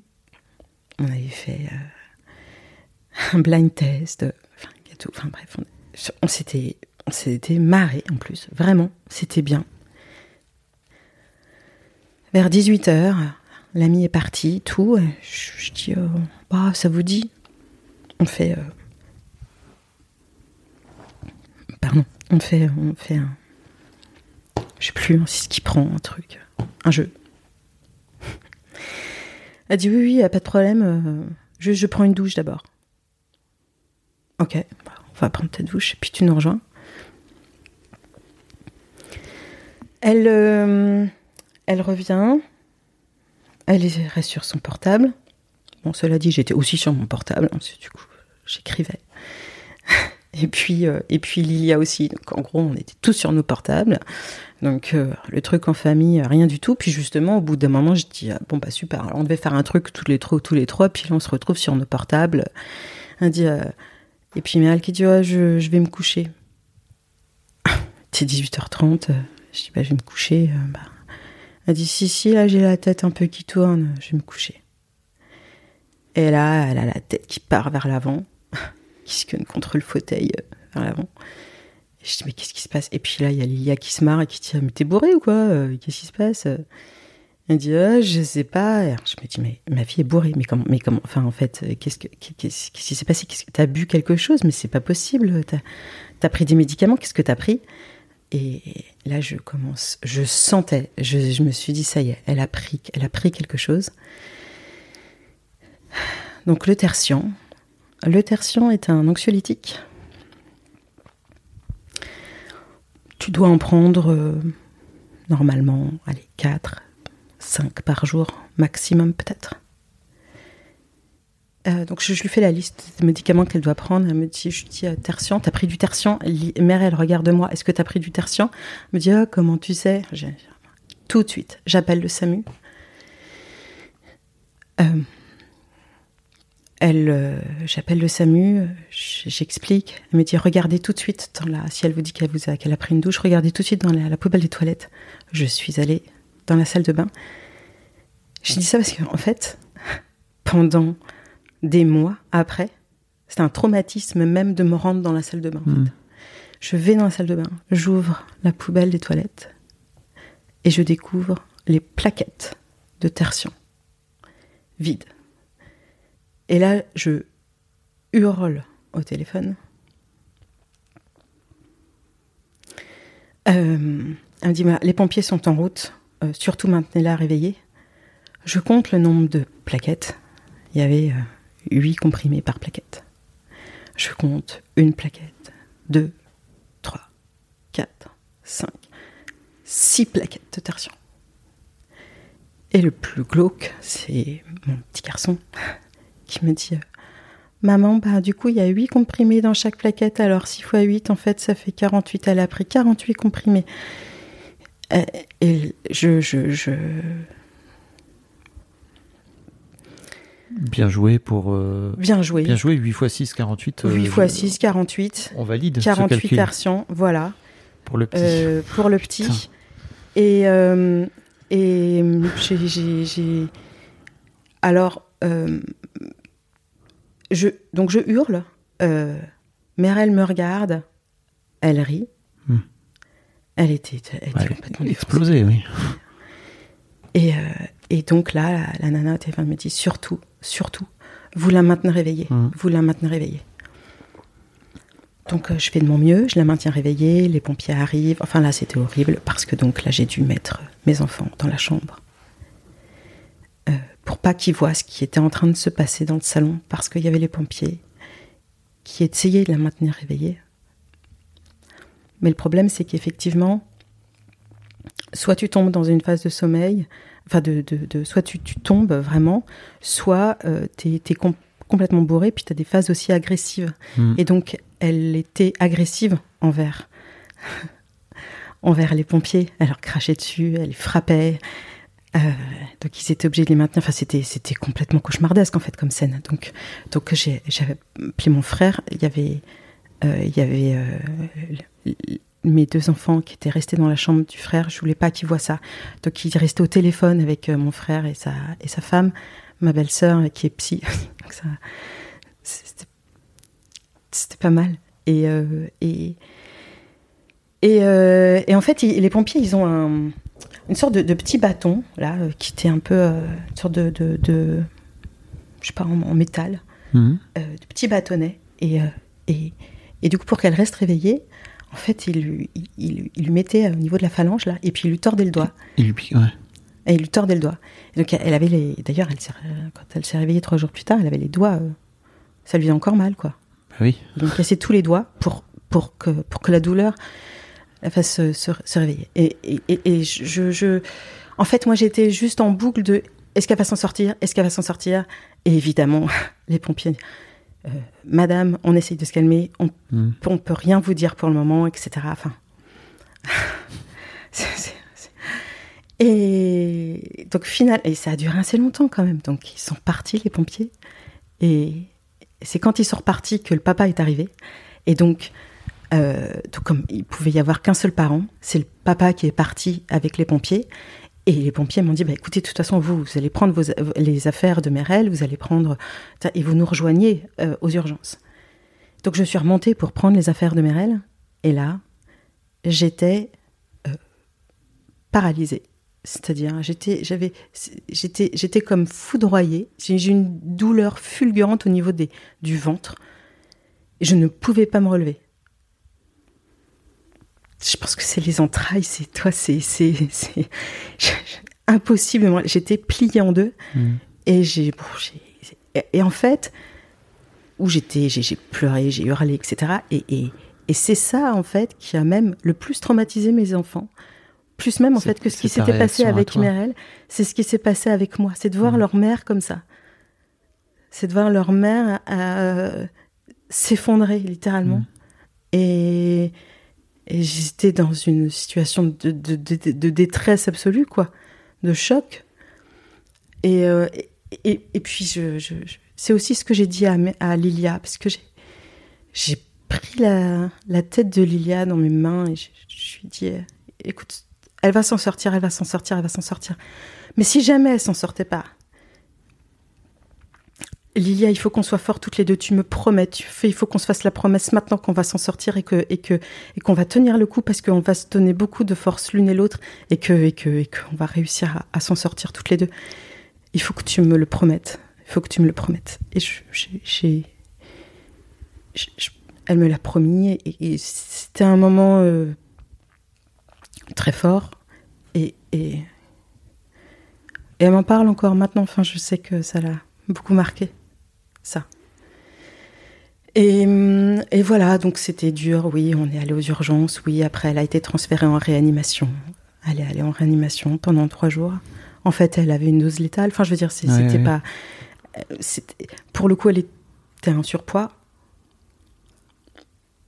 Heureusement qu'elle était en surpoids, là. Mm. Vraiment. Donc,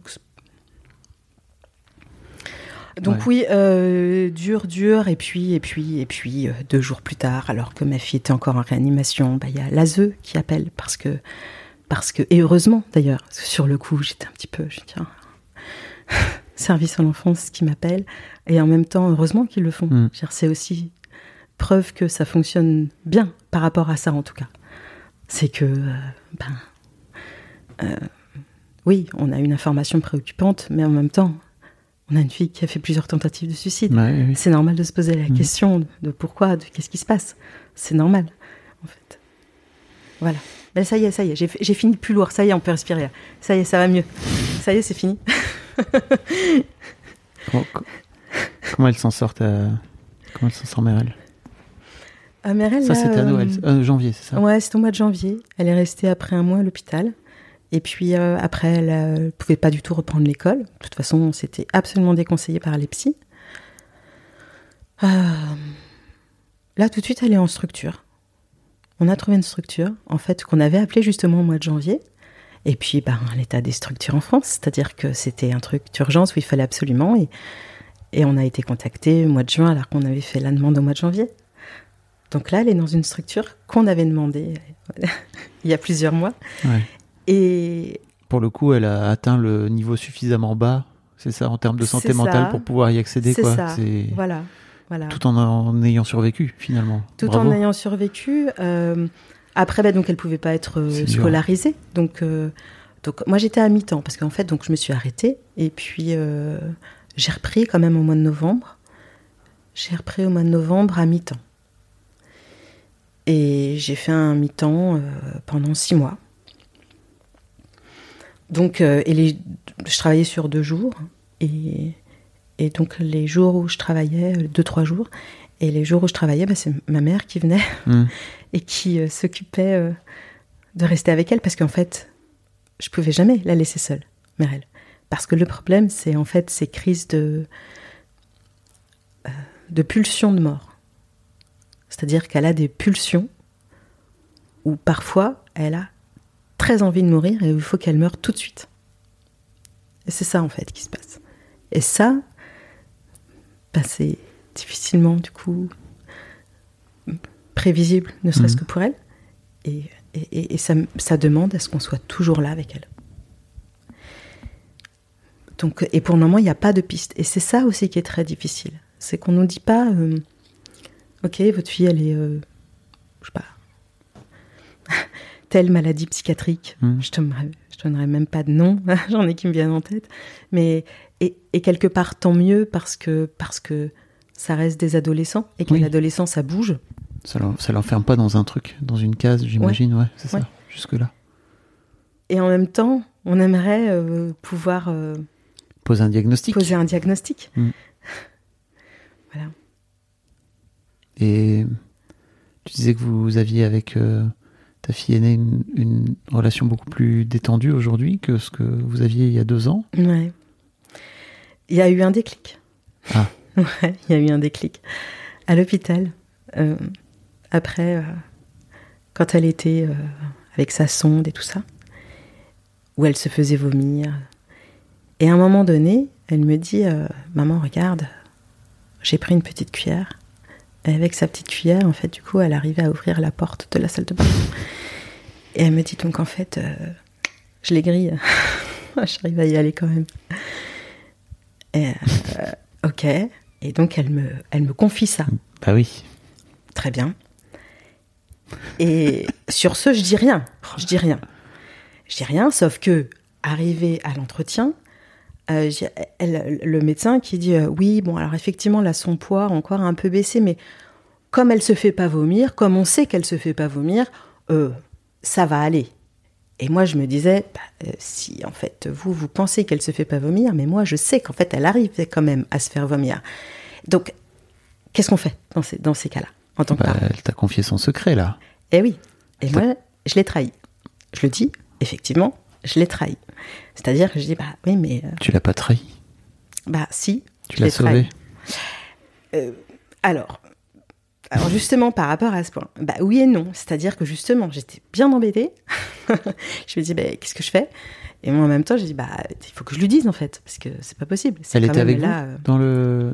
Non, elle n'était pas là. Elle donc je l'ai dit à la soignante, euh, je l'ai dit à la, à la, à la psychiatre, un médecin, la, la pédiatre, pardon. Et, et donc je lui dis, par contre, donc je vous le dis, mais vous, Oui, faut pas le répéter. vous le répétez pas, quoi. Elle dit non, mais vous inquiétez pas, on a l'habitude, etc. Euh, merci de me l'avoir dit. Euh, Ça, c'était le mardi. Le mercredi, je viens pour lui rendre visite.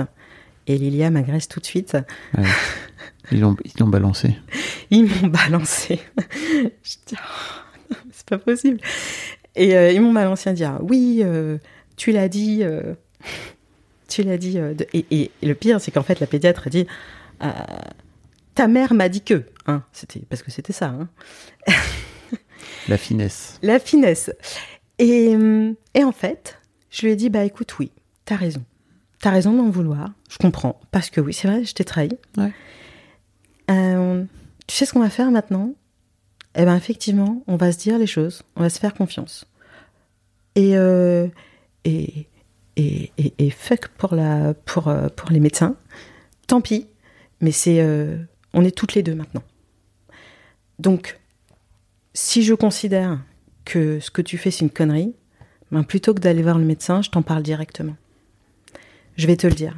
Pas mal. Je te le dirai et, euh, et Et en fait, c'est ta vie, c'est ton poids, c'est ta santé. Et, et c'est ça. Et en fait, et en fait, le fait que je sois, euh, je, le fait que je lui dise ça, ça a mais véritablement fait un déclic. Et à partir, mais c'est pour ça que je, je peux donner le jour. Mm. Et à partir de ce jour-là, on n'a plus eu la même relation. Une vraie relation. Mais c'est toi qui as changé donc. Et c'est moi qui ai changé. c'est toi qui as bougé. Bah ouais, c'est moi qui ai bougé. Merci mon psy. Bon, euh, merci la thérapie d'une manière générale. Merci à, la thérapie. Merci à la thérapie. Non mais c'est sûr, bien sûr. Et Merel, comment elle va? Euh, Comment ça va entre vous? Merel, comment ça va entre nous? Ben écoute, euh, il y a quelques jours, je lui ai parlé de cette euh, relation, euh, tu sais, écharpe, chacun à son bout. Ah Eh ouais. Je vous invite à aller voir cette vidéo que je vous mettrai un lien. C'est super, c'est un travail de. Jacques Salomé. Ouais, ouais. C'est génial. Mhm, tout à fait. Et je lui en ai parlé. Et je ai posé la question. Je lui ai dit qu'est-ce que qu'est-ce que tu- tu penses de je sais pas de, de, de toi à ton bout, de moi à mon bout? Et j'avoue qu'au début je me suis dit euh, bon peut-être qu'en plus j'ai mal expliqué, qu'elle va m'envoyer chier, enfin je sais pas. Et, euh, et elle me ma vidéo, regarde, elle est euh, super. elle me regarde très Rencontrer un con de chauve là, dit des trucs dans l'oreille, je comprends pas. Et t'as dit quoi, pardon? Ah, mais je t'en prie. Elle me, elle me regarde, elle me dit, mais. euh, D'ailleurs, non, elle me regarde pas. Elle regarde devant elle. Et elle me dit, euh, mais maman, en fait, euh, tu sais, c'est comme si j'avais les yeux bandés. Donc, je ne sais pas ce que je fais. euh, je, ne, je ne peux pas te voir au bout de l'écharpe. Et je ne sais pas, moi, ce que je fais au bout de mon écharpe. Parce que je ne peux pas mesurer euh, les conséquences de mes actes. Je n'y arrive pas parce que c'est, je n'y arrive pas parce que c'est comme si on m'avait bandé les yeux. Donc, Waouh. oui. Euh, au moins, ça lui a parlé. Et puis, au moins, elle a, euh, on a communiqué. Et elle m'a dit des choses importantes. Qu'est-ce qui fait que ta fille a les yeux bandés? Tu le sais ou pas? Eh ben, c'est ça. Mais je lui ai demandé. Bon, là, c'était un peu trop pour elle. Elle s'est, elle s'est re- Oui. elle s'est re- remise dans sa coquille. Mais, euh, mais bien sûr. Mm. Mais bien sûr. c'est-à-dire que c'est aussi compliqué. Je, je, je, je ne sais, je ne sais pas. Elle, elle penche vers un TDAH. Elle pense qu'elle a ça. Mais c'est pareil, c'est. Tu... Oui. C'est- c'est- C'est-à-dire qu'elle me dit oui, mais regarde, je coche telle case, telle case, telle case. Et j'ai regardé, et effectivement, c'est sûr, hein, j'ai regardé TDAH et j'ai vu qu'elle cochait beaucoup Oui. de cases. Après, tu peux pas faire un autre diagnostic, euh, Merel, il faut... Eh ben c'est ça. Et j'ai dit bah oui, c'est-à-dire je, je veux bien. Elle me dit qu'est-ce que t'en penses? Alors tu penses que j'ai un TDAH Et je dis mais je, je- donc je, je ne suis pas médecin en Mhm. fait.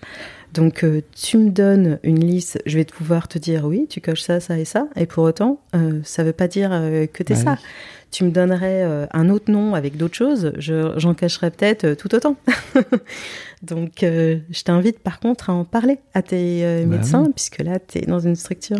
Donc, euh, voilà où on en est. Work in progress. Ouais, mais c'est encore pas facile. hein. L'état de ses bras, là où elle est pourtant en structure, où elle est scarifiée de partout, elle c'est encore vraiment pas facile. Donc on est encore dans le dur pour Merel. Mais pour Lilia, c'est nettement mieux parce que, et je pense aussi que il y a l'âge qui joue beaucoup. Oui. Gros, gros move entre 15 et 17 hein, quand même. Ouais, mais là, elle va avoir, elle va sur ses 18 là. Elle va avoir 18 Mhm. ans dans deux mois. Et, euh, et je sens qu'elle n'a pas les mêmes ressources. Là, elle a passé trois semaines en, en hôpital psychiatrique, là, au mois de juin. Mais je, ça pas du tout, euh, euh, je l'ai pas du tout vécu de la même façon que, que, que d'autres choses que j'ai pu vivre auparavant parce que parce que c'est elle qui a demandé de l'aide, c'est elle qui a dit euh, là je vais pas bien, puis elle a fait une rechute anorexie, mais mais elle savait. Elle s'est dit, là, voilà, là j'ai besoin de ça, euh, faut que j'aille là, je vais aller mieux après. Euh, et, elle savait, et elle savait où elle allait. Et bah, c'est, sûr que plus tard, j'aimerais que quand elle aille pas bien, qu'elle se tourne pas tout de suite vers un hôpital psychiatrique et qu'elle trouve juste peut-être d'autres choses pour aller mieux. Mais si, en tout cas, là, elle sait ce qui, lui ce qui va lui faire du bien et, c'est, et que sa volonté, c'est de s'en sortir, bah, c'est le, c'est le mieux. C'est le mieux. En tout cas, ça m'a l'air d'être un sacré sacerdoce, ta maternité, ton parcours de maternité. C'est chaud, non? Comment tu, Euh. comment tu le vis et qu'est-ce que t'en as appris? Là, vous ne voyez pas, mais Avine vient de me faire un grand regard dans le vide avec C'est-à-dire que hum, c'est là qu'on se rend compte que hum,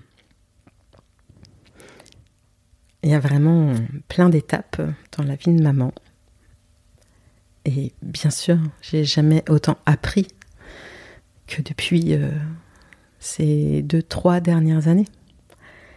Et sur moi, et sur mon rôle de maman, euh, et sur ma relation avec euh, mes enfants.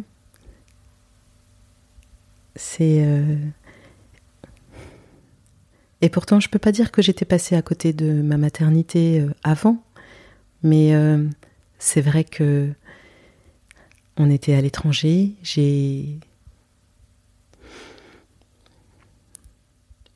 j'ai toujours accordé beaucoup d'importance à ma vie professionnelle, à ma vie de musicienne. J'ai eu des opportunités incroyables, j'ai eu beaucoup beaucoup de chance.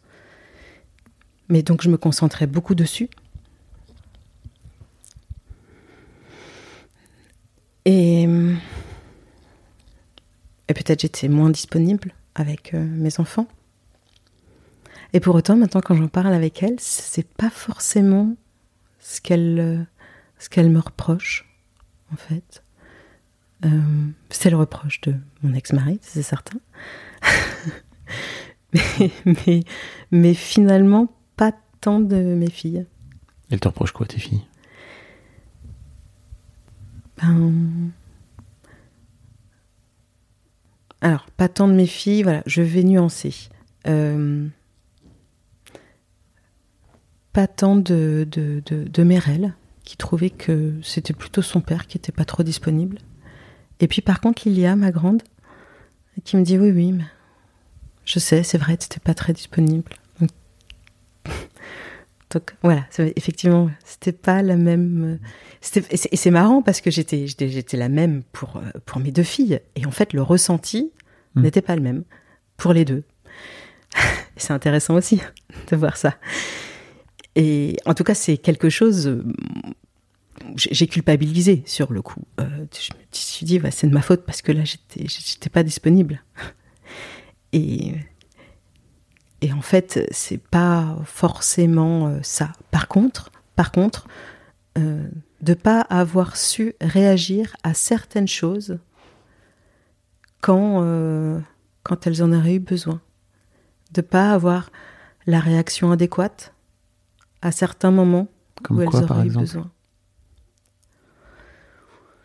Bah, comme euh, Merel, par exemple, à 8 ans, quand elle a subi un harcèlement scolaire, et que On était. euh,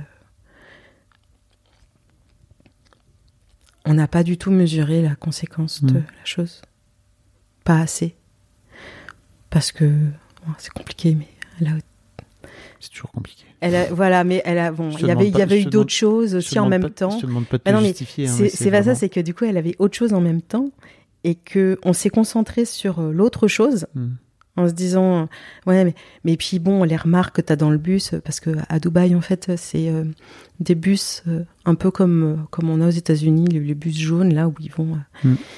euh, ils passent chez tout le monde et et donc avec des, des, des, nounous qui sont là dans le bus, qui parlent pas un mot de français. Et, donc, euh, et donc en fait, il y a plein de choses qui se disent là, et t'as ni le conducteur, ni la nounou euh, qui entendent. Donc, donc euh, ça a été très violent pour elle, et ça a été très violent pendant des mois. Et, et elle nous le disait, et, et on a on a entendu, hein, il y a eu des choses, etc. Mais on n'a pas pris la mesure vraiment. Mm. Voilà, c'est un exemple. Mais, euh, mais elle nous l'a reproché par la suite. Et c'est sorti. Et voilà, bien sûr. Et après, euh, là où. Ce aussi, euh, quoi je voulais en venir, c'est que c'est extrêmement difficile en tant que euh, parent. Parce que justement, euh, pourquoi Voilà, ma question est la suivante. Pourquoi il y a aussi peu de, de parents qui témoignent des difficultés, des tentatives de suicide de leur enfant Euh, J'ai pu vraiment constater que toutes les structures, les hôpitaux sont saturés, saturés. On met 18 mois pour avoir un rendez-vous au CMPP. Euh, c'est très difficile. Je sais plus, c'est les chiffres de, de, l'OMS sur, euh, sur les maladies, sur l'impact de la santé mentale chez les jeunes, euh, qui est absolument effrayant. Et, et en fait, je me dis, mais. mais euh, donc, il y a, y, a, y a un constat qui, qui est, euh, qui est un peu problématique au niveau des adolescents. Où sont les parents dans, le- Où sont les parents dans le sens, dans le sens, attention, dans le sens, euh, et- est-ce qu'on leur donne la place de s'exprimer est-ce où est-ce qu'on les entend ces parents? Où est-ce Mm. qu'on a des témoignages? Où est-ce qu'on peut les aider? J'ai pas, et, j'ai cherché, j'ai vraiment cherché hein, sur internet euh, des associations, etc. Et bah, j'ai- voilà, j'ai pas trouvé. Alors, il y a des choses qui existent, oui, il y a des choses qui existent pour des problèmes vraiment spécifiques. C'est-à-dire que, par exemple, pour l'anorexie, il en existe un petit peu. Euh, pour euh, et, puis euh, oui pour le, par exemple il va y avoir des choses pour le décrochage scolaire ou pour pour les, les, les enfants atteints de 10 etc il, va y avoir des associations mais des associations des, sur des, juste pour, des, des adolescents qui vont mal juste qui vont mal. Moi j'en j'en ai pas trouvé j'en ai pas trouvé et, donc peut-être que j'ai mal cherché mais en tous les cas ça veut dire que si ces associations existent elles sont euh, trop peu visibles et trop peu nombreuses Hmm. Et ce que tu me disais chercher aussi, c'est un endroit où on peut venir partager, en Ouais. tant que parent, bien sûr les galères. bien sûr Pas que pour aider les ados, c'est aussi un lieu où sûr. les parents peuvent se retrouver, quoi. Oui. Et, et- et là, et je pense qu'on est confronté à quelque chose de. Je, je pense qu'il y a. y a- tu y a- le mot tabou. Non, non, non, mais il y a- Enfin, oui, alors le mot tabou. Mais bien sûr, il y a Mm. un tabou. Et. euh, je, je, je peux pas, j'ai pas, j'ai pas fait d'études sociologiques sur le sujet, mais, mais, mais peut-être, en tout cas, j'ai réfléchi à des, des éléments de réponse par rapport à ça, et notamment le fait que on ait honte, Hmm. on est tel, enfin, on est dans un tel sentiment de euh, donc une culpabilité qui est inévitable, ok, et ça tu la travailles, et euh, oui, t'es pas, t'as ta part de responsabilité, mais c'est une part de responsabilité. Donc ça veut dire qu'il y a autre chose et que c'est multifactoriel. Le problème avec la santé mentale, c'est que la question qu'on a tendance à se poser, c'est pourquoi? Et comme s'il y avait une cause. Hmm. Comme si tu avais. T'as as un cancer du sein et c'est terrible. Et on va dire, bah oui, mais c'est voilà, c'est ça. Là, tu peux pas faire ça parce que c'est multifactoriel, parce que parce que c'est il y, a- il y a beaucoup de choses qui rentrent en jeu. Alors, euh, bien sûr, oui, il peut y avoir aussi un gros truc qui déclenche, mais je suis pas sûre que ce soit la majorité des cas, vraiment pas. Donc, euh, et, et le problème, c'est que c'est que tu fais ta partie, tu, tu travailles sur toi, etc. Mais même ton entourage peut pas s'empêcher de juger. Je, je le vois bien, et, mais, mais, même, mais même ceux qui te veulent du bien, ceux qui te disent mais non, mais on va. Et, et qui ils te jugent pas toi forcément. Mais euh, bah, par exemple, on, on est. ça- Ça clash toujours avec, euh, avec, euh, avec le papa. Et, et je sais que dans mon entourage, c'était. Ben, ça doit être la faute du papa. Il, doit y avoir un gros souci avec le papa. Et je, je pense que du côté du, de- du papa, ça doit être. Ah ben c'est sûr, c'est de sa faute à elle.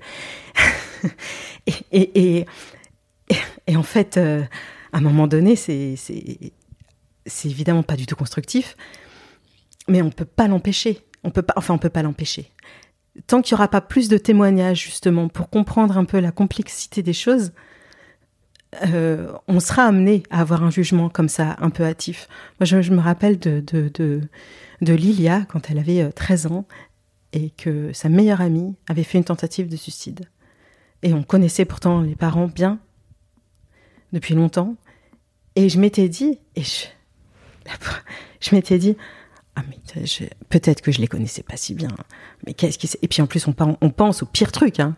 On pense au pire truc hein, par rapport au père, peut-être que la mère, je sais pas, on sait pas. Et puis, enfin, il y a, il y a une sorte de, de distance, de comme si d'un coup euh, il fallait même plus s'approcher de cette famille. Enfin, c'est, c'est, c'est, je, je reconnais, hein. Je- c'est, c'est ter- c'est terrible, hein. C'est bien de regarder ça en face. Ah oui, oui, je regarde ça en face et je me dis. euh, euh, pourtant, je me considérais en plus comme ouvert d'esprit, très tolérante, etc. Et ben, euh, Bien la vie, t'as fait un petit fuck. voilà, c'est ça.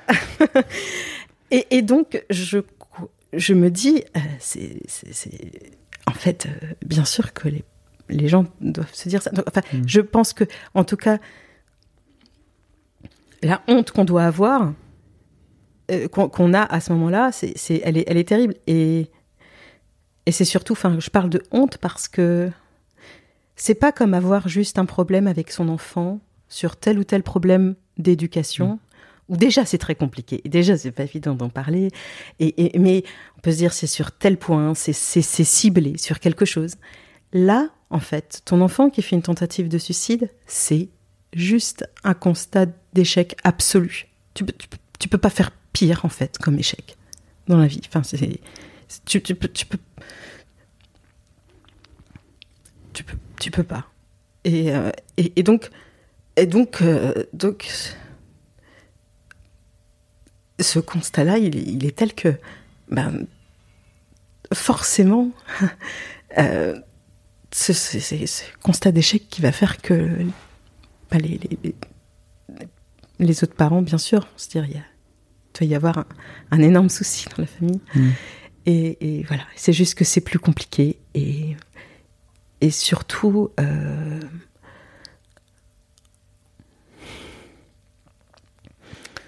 c'est important, vraiment important, de euh, pouvoir mettre des mots et entendre. Moi, c'est ce qui me manque d'entendre des d'autres témoignages, d'autres parents qui apportent euh, leur vision, leurs sentiments, parce que, enfin, pour moi, ça, ça compte beaucoup. Je, suis quelqu'un qui lit beaucoup parce que j'aime, j'aime, et, d'ailleurs aussi beaucoup, de, beaucoup de, d'autobiographies, beaucoup de, parce que j'ai- j'aime ça, entendre euh, témoignages des gens et- ou même euh, dans beaucoup de livres où, où c'est bien écrit, où tu te dis Ah, c'est génial parce que parce que moi j'avais pas les mots pour dire ça comme ça, mais Mm. mais là comme elle le dit, c'est, c'est tellement ça et, et, et on a besoin de ça, on a besoin de s'identifier. voilà. Et puis, hein, si jamais ça vous intéresse, vous pouvez venir dans mon podcast parce que moi, je cherche des parents d'ados, justement, pour venir raconter cette histoire parce que j'ai eu beaucoup, beaucoup dans l'histoire de Daron et dans- de Daronne de, de parents de jeunes enfants. Alors, ça amène d'autres, euh, enfin, tu le sais d'ailleurs, hein, ça amène d'autres problèmes euh, Euh, c'est plutôt, pour moi, ils vont plutôt te taper dans l'aspect euh, physiologique justement, où tu manques de sommeil, etc. Là où j'ai l'impression que tes ados, ils vont te, te chercher sur tes failles psychologiques, et sur tes, blessures personnelles, quoi. Tu vois, ils viennent, ils viennent mettre la, le doigt dans la, sans, avec Ah. beaucoup d'amour en plus. Hein. ah oui, oui, mais, euh, mais, mais, mais, mais, mais bien, mais bien les, les, les doigts dans le caca. Je suis sûr. Je vous mettrai un lien si vous voulez venir euh, participer. Il y a aussi un, il y a aussi un topic, euh, il y a un fil, de, un sujet de discussion sur mon Discord. T'es, passé d'ailleurs, je Ouais, crois, hein, ouais. euh, pour les parents d'ados que je trouve euh, assez cool parce qu'il y a justement, et il n'y a pas assez de parents d'ados sur mon sur mon Discord pour l'instant. Donc surtout, n'hésitez pas, je vous mettrai un lien pour que vous puissiez euh, venir rejoindre euh, cette joyeuse fête qui est la parentalité d'adolescents. Oui, oui, mais après, c'est pas que ça. Enfin, en fait, c'est vrai que c'est très, c'est très, c'est- un peu lourd, hein, tout ce que j'ai raconté là, et c'est Bah sûr. ouais, Et c'est et, et ça l'est, mais euh, mais et en même temps, euh, Bien sûr que c'est je, je- ça. je- je considère que j'ai- malgré tout, vraiment, j'ai j'ai une belle relation. En tout cas, la Mhm. relation que j'ai, elle est, euh, elle s'est justement construite et développée. Bon, bah, avec ces épreuves, certes, j'aurais aimé que que ça en soit autrement, mais sûr mais, mais, mais, mais malgré tout, il y a, ça c'est beau, j'arrive à passer malgré tout des, des bons moments. Je, je reste positive, je pense qu'elles vont. euh, Ça, ça va leur apporter une force dont elles n'ont même pas encore conscience aujourd'hui. Même à toi. Et, Bien sûr que- bien sûr et à moi et à toi aussi, aussi. absolument. Ah, mais certainement. Parce que t'as le petit dernier là qui arrive et qui est là. Coucou, moi j'arrive. Ouais, non, mais le petit dernier, euh, et je Ouais. pense qu'à un moment donné, il va péter un câble, il va dire Mais qu'est-ce que c'était que ce Eh, mais bordel ces Et là, là. mais c'est là, c'est ah non, mais c'est sûr. Ah, pour moi, il tient le coup et tout, et ça va. Mais euh, je passe justement aussi énormément de temps avec mon petit Mhm. garçon pour justement qu'il. euh, Équilibre un peu. Ouais, bon, lui aussi, il est suivi, hein, du coup. Enfin, évidemment, tout le monde est suivi. Ça y est. Merci beaucoup. Merci à Merci toi. Aveline, c'est chouette. Un grand merci à vous d'avoir écouté jusqu'au bout. Pensez à rejoindre le serveur Discord pour venir commenter avec le reste de ma commu. Je vous trouverai tous les liens dans les notes de cet épisode. Et si mon travail vous plaît, je vous rappelle que vous pouvez m'offrir en échange un peu de sérénité en vous abonnant à mon Patreon ou en m'envoyant de l'argent en vous munissant de votre CB. Vous trouverez tous les liens dans les notes de cet épisode également. Bonne fin de journée et j'espère à très bientôt pour un nouvel épisode de podcast.